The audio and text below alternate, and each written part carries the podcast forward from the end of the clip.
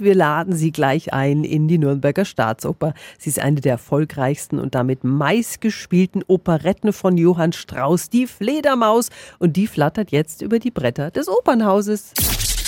365 Dinge, die Sie in Franken erleben müssen. In einer der Hauptrollen ist die amerikanische Sopranistin Emily Newton. Einen schönen guten Morgen und schön, dass Sie für uns Zeit haben. Und guten Morgen, Frau Pankotsch. Danke.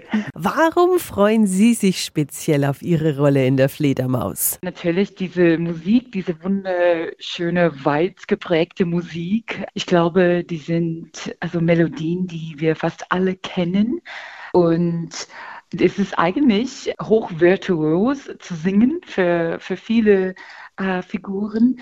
So eine Herausforderung macht auch Spaß. Mhm. Worin unterscheidet sich jetzt die Inszenierung in Nürnberg von vielen anderen? Ich finde, es ist tatsächlich besonders für die Frauen eher moderner. Also wie Sie wissen, wahrscheinlich ist das Frauenbild manchmal in der Operette ein bisschen altmodisch, wollen wir sagen, in unserer Produktion.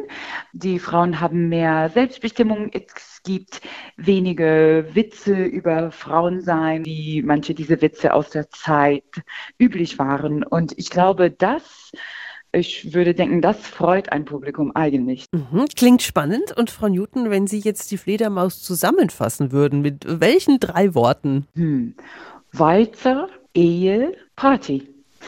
Die amerikanische Sopranistin Emily Newton war das. Sie spielt eine der Hauptrollen in der Fledermaus, die jetzt wieder in der Nürnberger Staatsoper aufgeführt wird.